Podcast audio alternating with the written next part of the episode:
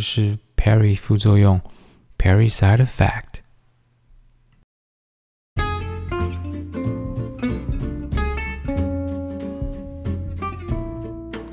嗨，我是 Perry，啊，我又回来了。距离上一次录 Podcast 好像过了哦，应该超过一周了。好像大部分的 Podcast 都是每周在固定的时间更新，但是最近比较呃忙吧，就也不知道要录什么才好，所以就比较没有想法，也没有录。那刚好最近有想到一个东西，就今天吧。哦，我今天想要录的。我今天在煮咖啡的时候呢，就想到啊，也许我可以来录一个关于呃手冲咖啡的 podcast。那今天的 podcast 可能会分成两个部分哦。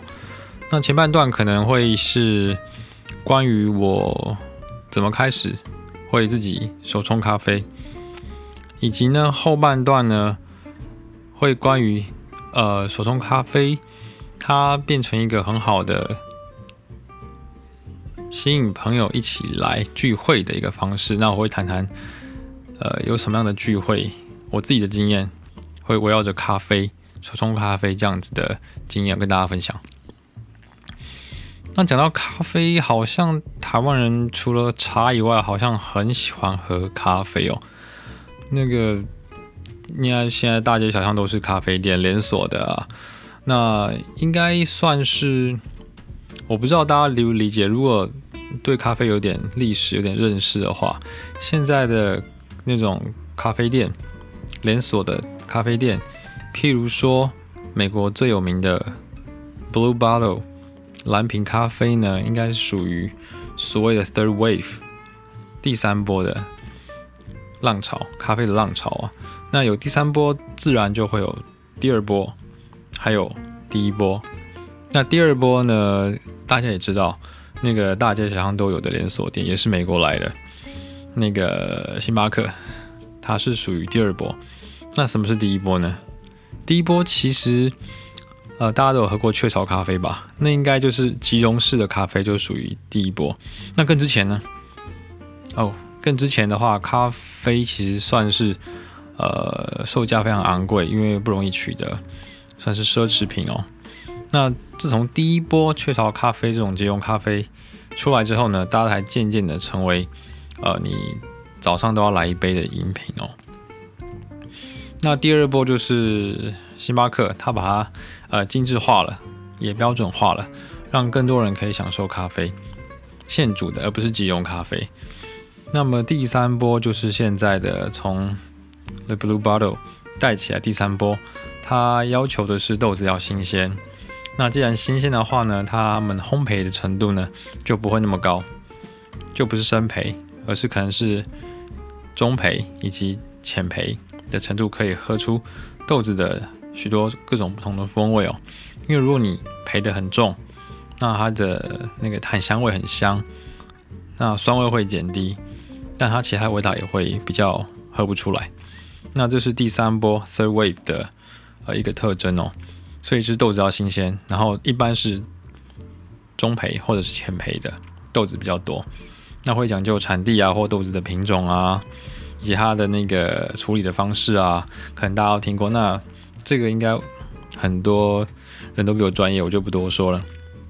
我其实比较想要聊聊怎么会自己开始想要去弄这个东西哦，好像一开始会觉得，哎，会不会很困难啊？会不会很花时间？会不会要花很多的钱投资很多的呃器材才有办法喝？只是喝一杯咖啡，为什么要这么麻烦？这个要讲到我自己的经验的话，我一开始并不是很懂。那为什么会开始呢？我记得我好像以前第一次喝星巴克的时候，对咖啡不太熟。我记得我点了一个。呃，常在电影上听到的一个名字嘛，那种意大利式咖啡馆，都要点一个很有名的咖啡的一个一个喝法，就是一个一种咖啡浓缩咖啡叫 espresso。那那时候我其实不太了解是什么，我记得好像我记得好像很小杯，那我就跟那个星巴克 Starbucks 的店员说，我要一杯那个 Espresso。那当时好像在台北的星巴克还不是那么普遍。那我是在信义区那边的星巴克，他还看着我说：“呃，很小杯哦，你确定吗？”他这样问我，我说：“哦，我知道很小杯，但是其实我也没有真正的喝过 Espresso。”那还我还问了我一个：“你要你要你要 double 吗？” 我说：“嗯，那那要喝当然要喝 double，那我就跟他要 double。”结果我就哇哦，真的是直接醒来，非常的浓哦。这是我当时一个。呃，怎么讲体验吧？因为不太懂。那后来当然就知道大家都就是喝星巴克拿铁嘛，这是最普遍的，甚至那时候还会加糖这样子。那喝一喝，那时候普遍定价就是一百多块的咖啡。后来我有一次好像忘了在台北哪一家咖啡店里面，他有在卖咖啡豆。结果我就发现，我一杯咖啡，一杯拿铁就一百多块钱，他一包豆子才三四百块，就诶，为什么？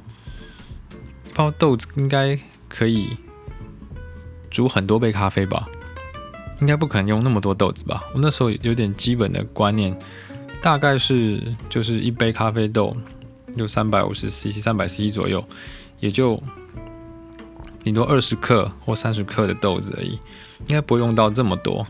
那一包大概是半磅的话，就两百多克，一般是两百多克或两百五十克这样子的豆子。那诶，怎么一包的话，我只能够喝三杯，在外面喝三杯。那那个节俭的我呢，自然就觉得，诶，为什么？那可以自己试试看吗？就开始做很多功课，在网络上啊找很多资料。那发现其实你要做那种意式咖啡，你必须有意式咖啡机，要用蒸汽啊，然后。其实那是比较大的投资啊。后来发现，其实最怎么说最简单的，呃，说简单也是不简单。但是你需要投资最少的，应该是是手冲咖啡。如果你要用赛风壶的话，你要买那个壶嘛。那当然你要手冲的话，你必须买，譬如说，呃，磨豆子的磨豆器，还有呃那个 dripper。Dripper 叫什么？那个很像漏斗状那个东西，对。然后还有一个手冲壶，就是它那个壶嘴是弯弯的，可以让你的水流很稳定的输出。当然还有滤纸啦，不过有人是用金属滤杯，就不需要。或者是后来还有出那个很方便叫什么聪明杯吧，Clever Cup 是不是啊？我忘记它的名字。它那个就呃也不需要，就是什么技术，还蛮简单的。这样子有很多种冲法，很多种器材。那我那时候就选择非常简单，就买一个磨豆器。我记得我第一个磨豆器还是那种木头的盒子，这样子很像 有个抽屉这样子的。然后就古色古香。那滤杯的话，我记得是买很简单的滤杯，那个忘了是哪个牌子，好像是日本牌子吧。然后就用滤纸这样冲，那就去。其实那时候对豆子不太了解哦，就去。常经过的咖啡店买了一包那个综合的，它调配的豆子。那那时候也不太懂什么中培呀、深培、浅培，还有什么豆子的品种啊，什么伊索比亚啊、呃耶加雪菲啊、产地啊都不太懂。那我就买它的混好的豆子，调配好的，我就回家自己弄。其实没什么技术，那时候还没有那么风行，不太懂。大家自己就是，我还有朋友也有也有在玩，就是在买这些咖啡器材。那大家自己就是自己冲嘛。那时候其实真的喝不出什么好坏，但就觉得哎、其实还呃蛮省钱的。那又有一种做实验的感觉啊，蛮有成就感的。当时，那后来呃就喝了一阵子，其实没有觉得很好喝，自己泡因为不太会泡，不太会煮啊，冲哦，水温啊什么都不太了解。后来有一阵就有点腻了，就比较少弄。后来是。到了我出国念书的时候，那啊，对，我在日本留学的时候呢，呃，也是很常也会喝咖啡提神啊，早上自己会做早餐啊，然后会想要喝个咖啡啊，还有当然会喝茶，但是想喝咖啡的时候，你还跑去外面买，其实蛮麻烦的。那也不太喜欢喝那种即溶的，如果你已经会自己冲咖啡的话，你再喝即溶，你会觉得那个味道还是差蛮多的。虽然自己煮的并一开始并没有那么好，但是比起即溶咖啡，还是有一个差距。大家自己试试看，应该就会知道。那那时候我就比较有在开始自己研究，到底呃要用什么样的豆子，那用什么样的滤杯、滤纸，还有水温啊，那怎么选豆子是自己喜欢的味道？开始慢慢的呃比较有一点理解哦，去查一些资料，然后你买一些豆子回来试哦，就像半磅半磅的一直喝，一直喝，一直煮。大概会知道自己喜欢什么样的豆子，什么样的风味、产地，那以及它处理的方式有什么日晒啊、水洗啊、蜜处理啊，这些是后来我自己慢慢的呃喝出一个道理来，就适合自己的。那其实还有很多，大家其实现在上那个 YouTube 看很多影片都会教学啊，水温要几度啊，要用那个绕几圈啊。其实我没有那么的。呃，坚持了，有时候水温就是大概就好了。比如说你水滚起来，我大概倒到杯子里，磨个豆子啊，处理一下那个杯子啊，其实它就慢慢降下，降到大概九十二度或九十一度，差不多就好了。弄几次你大概会有感觉，就有点像那个什么，在家煮饭的时候煮酒，你就知道哦，大概酱油一匙啊，盐半匙啊，这个就斟酌自己斟酌会有个感觉哦。甚至你会知道那天的天气比较冷，你知道水温就要。不能够等太久，它会下降的太快，或者是说呢，这一次的那个你的豆子是生培，或者是它是煮冰咖啡用的那种的，就会它的碳香味特别浓。你就说你的水温要怎么样升高或减低，或者你冲的速度要呃快一点或慢一点，这都会影响到那个最后出来的咖啡的味道。有时候真的很忙，就是很快的想把它冲完，那那个。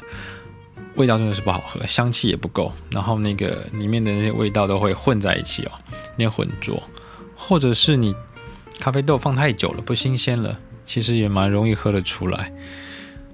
呃，这都是一些自己在冲咖啡的时候的一些经验心得，其实蛮好玩的。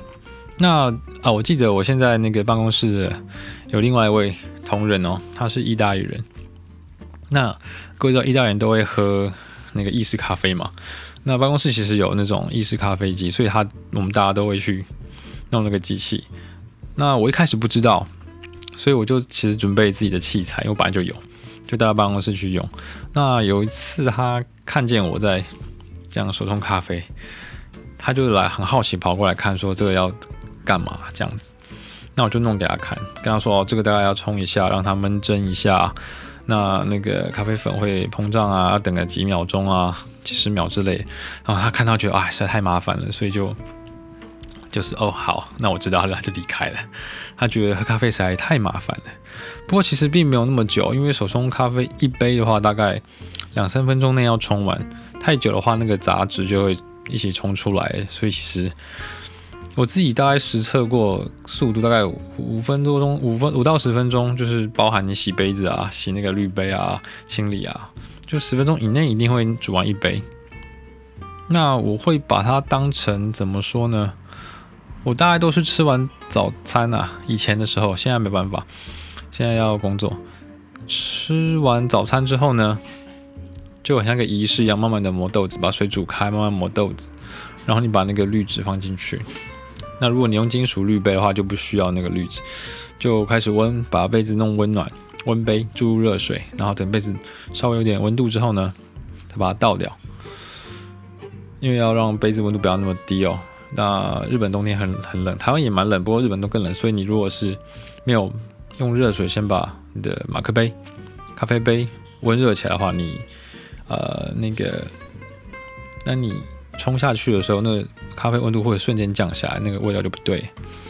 所以会温一下杯子，然后慢慢的把你磨好咖啡倒下去，先闻一下那个咖啡粉的磨磨刚磨开的那个味道，非常香哦。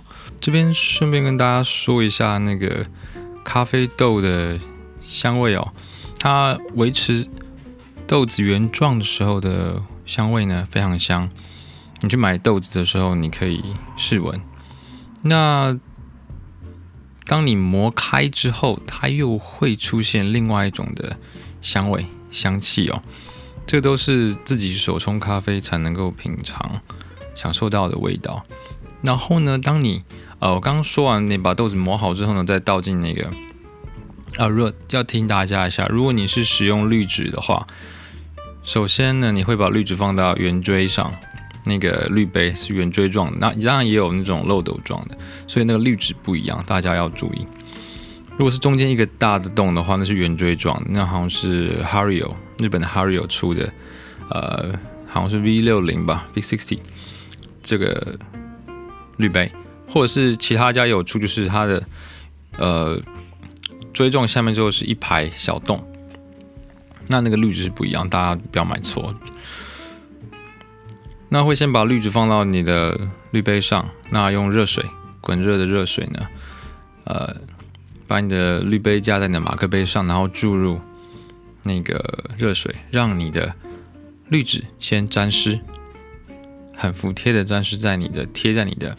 滤杯上，以及让热水通过之后呢，进到你的马克杯里，也顺便可以温热你的杯子。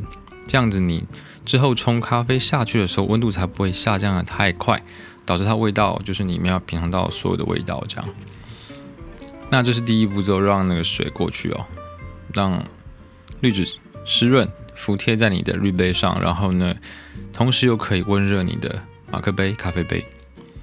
接下来等所有水都通过滤纸之后呢，滤纸是潮湿的，可是它里面应该没有水了。那接下来就可以把你刚磨好的那个豆子，那咖啡粉哦倒进去，然后稍微那个把它拍打一下，让它能够咖啡粉能够非常呃变成平的，不要让它那个凹凸不平啊，那个很平均的放在散在你的那个呃，我的我是用 Hario 那个圆锥状的。滤杯，所以就会有呈现，呃，圆圆锥状的，它不怕上面是平的，这样子填好。接下来就是用你的那个那个，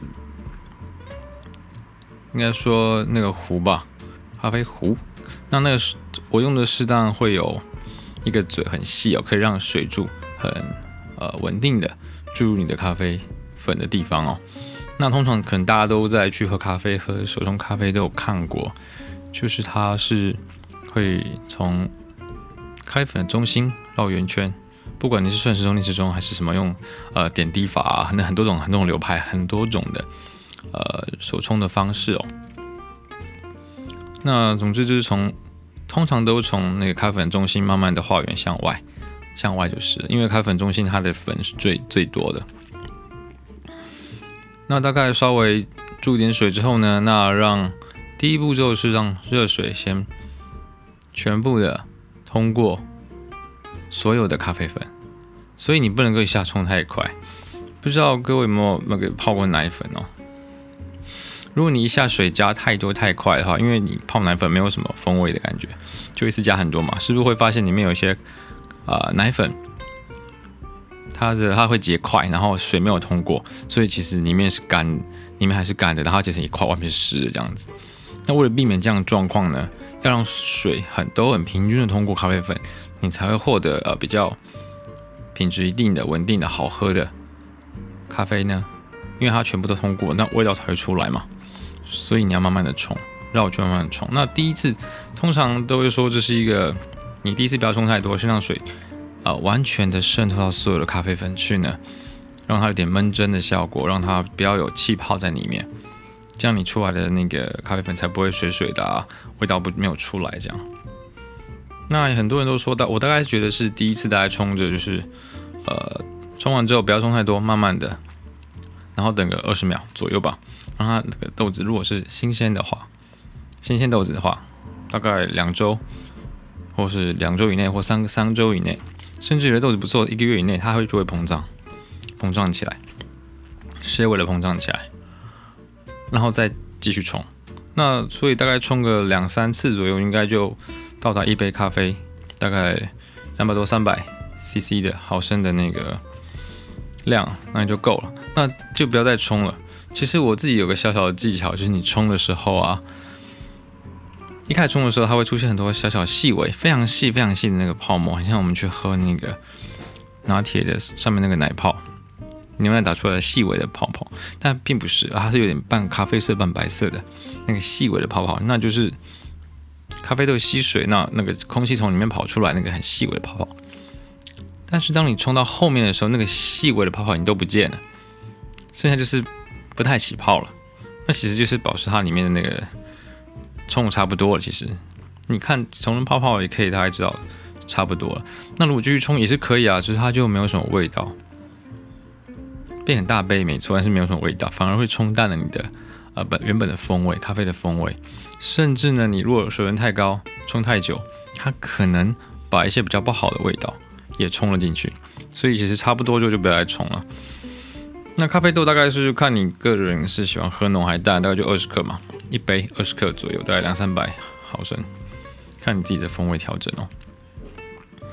这样就是一个蛮简短的、简单的呃冲咖啡的过程。那接下来就是把那个豆子，呃咖啡粉就拿掉，那把它洗一洗就就可以喝了。其实，因为一般你手冲咖啡就要喝它的那个新鲜的风味，它有一些。哪里酸或哪里甜，哪里香，通常是不加牛奶也不加糖的，那就很容易就把它喝完，就可以享受你的呃自己手冲的咖啡哦。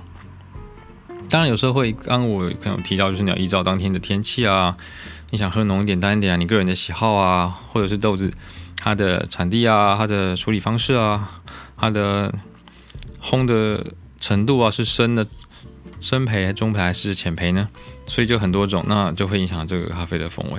听起来好像很复杂，其实也没有了。你喝久了，你就会发现自己对于咖啡的喜好，每个人喜好都不一样的。有人喜欢一开始酸一点，后面就是有呃香气浓一点；有人喜欢一开始有点果香或是花香，但他不喜欢酸味，或者他他就喜欢很酸的。哦，我记得那个很贵的豆子，那个艺妓哦。啊，真是非常的酸。呃，我喝一两次觉得不错，它非常贵，它一般的咖啡两倍到三倍贵，一杯的价钱，一般一百多块，它可以卖到两三百块。那喝过是不错，但是它有些不知道它怎么处理，就太酸了，就是搞得我满满嘴的口水，所以其实喝了也没有非常的呃舒服哦，就偶尔喝还不错这样。当然，当然名字很美啊，可是那跟日本一起好像没什么关系吧？这总是推荐大家，这是一个冲咖啡的。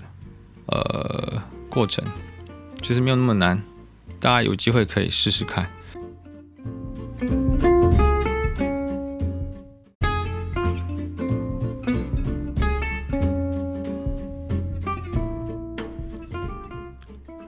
那关于器材的部分，我觉得一开始其实并不需要使用到非常呃昂贵的器材。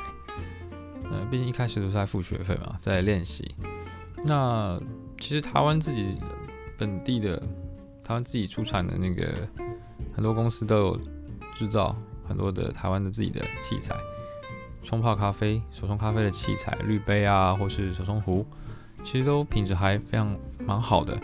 特别是这几年，因为在台湾那个手冲咖啡的市场打开了，非常盛行，所以相关的厂商也是在开发很多新的器材，所以品质都非常不错。那我自己本身是在两千呃二零一四二零一五年左右开始比较频繁的呃自己手冲咖啡，几乎每天都会冲哦，冲一杯来喝这样子。所以我就当时在日本留学，所以我就就地取材，那使用日本当地的器材这样子比较容易拿到嘛。那我用的器材是，呃，我想想看，好像日本比较有名的厂商就是那个 Hario，那它有最有名的是那个滤杯 Big Sixty 那个 V 六零的那个滤杯，圆锥状的滤杯。它的特点是呢，因为它特殊的那个设计啊，让水流速很快，流速就是很快可以通过那个滤杯，大概两三分钟就冲完一杯。它可以呃很好的表现出。呃，中焙或者是浅焙的豆子的很多细致的味道、香气啊，呃，酸味啊，或不同的呃核果味啊等等味道，就它的一个特点。那其实我一开始使用并不是那个 Hario 的滤杯，我用的是另外一个呃牌子哦，日本的牌子也是日本的牌子，它是它叫做那个 Kinto K I N T O 这个牌子。那它其实不是滤纸，它是用金属滤网，外面是一个玻璃的，呃，圆锥状的，那里面还有另外一个圆锥状的金属的滤网。那会选择它的原因呢？呃，它其实主打的是说，因为它有两层嘛，外面是玻璃的，然后里面是金属滤网，那中间有一个有一层，号称可以有闷蒸的效果，可以有不同的风味。不过我选择它的理由并不是因为这个，而是因为它不需要买滤纸。那对我来说，因为我有时候忘记买滤纸，那没有滤纸我就没办法冲咖啡，常常忘记。那如果它不用滤纸呢？那其实蛮方便的，我就算忘记了买滤纸，我还是可以冲。虽然在之后的清理啊会比较麻烦一点，因为滤纸的话，就把它拿起来就可以直接丢掉，或是你可以把那个咖啡渣拿来，譬如说放在冰箱里，结合收集起来放到冰箱可以除臭，或是你可以当成肥料，我觉得蛮好用的。那这是我一开始使用的两种滤杯哦，就是 Kinto 的那个金属滤杯，还有那个 Hario 的，我现在其实在用的。那我一开始用的其实是亚克力的，它虽然是耐热的那个塑胶，不过后来换成那个呃金属的。那看各位喜好，都还不错，这样子。也许很多人会觉得讲的这么多，好像要都要花时间，要花蛮长的时间，还要花很多钱。喝杯咖啡为什么这么麻烦？不过就是提神嘛。当然没错，很多人喝咖啡是为了提神啦。那对我自己而言呢，我会怎么说？把它当成一个仪式。就像我的，我之前有提到我的同事，他意大利同事，他会觉得啊，怎么一杯咖啡要这么久？他们很习惯，就是一天喝了好几杯，很快的一个 shot 就喝完了，这样子，一一个一个一个那个 espresso 就喝完了。那对我来说呢，我会把它当成一个。转换心情，那也是一个休息的一个放空的一个仪式哦。我可能就是在早上，我吃完早餐啊，对，我都在家吃早餐。日本不像台湾这么方便，很多早餐店很多的选择，就是大部分我会自己做早餐哦。那或是有时候会去咖啡店啊，日本的那个咖啡店的一些早餐也是不错。下次有机会可以来介绍这个。那我如果在家做完早餐呢，吃完之后我要进入我的，当时在念书嘛，我可能要看一些资料，要写论文。那你要进入那个模式之间，在吃完饭跟进入你的那个工作模式的话，中间没有个转换，我好像觉得就是不太转得过来。所以我会把这个五到十分钟手冲咖啡的这个这件事情呢，不会当成一种浪费时间。而是一种转换的仪式，甚至连之后我煮完咖啡，我在那里喝喝咖啡，大概顶多就十五分钟、二十分钟休息一下，转换心情，其实可以让我之后更加能够专心哦。那有时候也不一定是在早上，我可能中午吃完饭，或者是下午的时候，真的是累了，脑袋有点呃疲累了，想要休息一下，那我就利用这个，呃，甚至可能五到十分钟，或是到三十分钟。我就休息一下，放空，整理一下我的心情，整理一下我的呃脑袋里的思绪。那也对之后我会在做的事情，可能会更有效率，更有生产力。这是我对于我煮咖啡的一个呃看法啦。那我现在也是使用这样子的看法，也许因为我其实大部分我是每天都会煮这样子。这是我自己对于呃煮咖啡这件事情的一个看法，希望可以跟大家分享。那接下来其实本来想要讲那个如何让煮咖啡这件事情变变成不是只有一个人，而是成为一个呃朋友可以聚会的，营造一个有咖啡香、有呃朋友聚会交流的一个场合的一种，算是触媒吗？或是一个借口吧？我也不知道。那不过因为这一次已经时间太长了，我想我这个就分下一次来讲，聊聊我如何呃使用煮咖啡、手冲咖啡这件事情来。呃，呼朋引伴，就是办很像类似烧龙，或是也不是讲座，我也不会说，非常的一种很即兴的、很欢乐的一个小小的聚会，一个固定的聚会哦。这个我想就下次和大家分享。那今天就谈到这里。如果你对于我的 podcast 呃觉得有收获，或是觉得听得蛮舒服的，或觉得很有趣，那欢迎在那个 Apple 的那个 podcast 呃，请给我颗星，然后留言告诉我你的想法。欢迎下次收听，拜拜。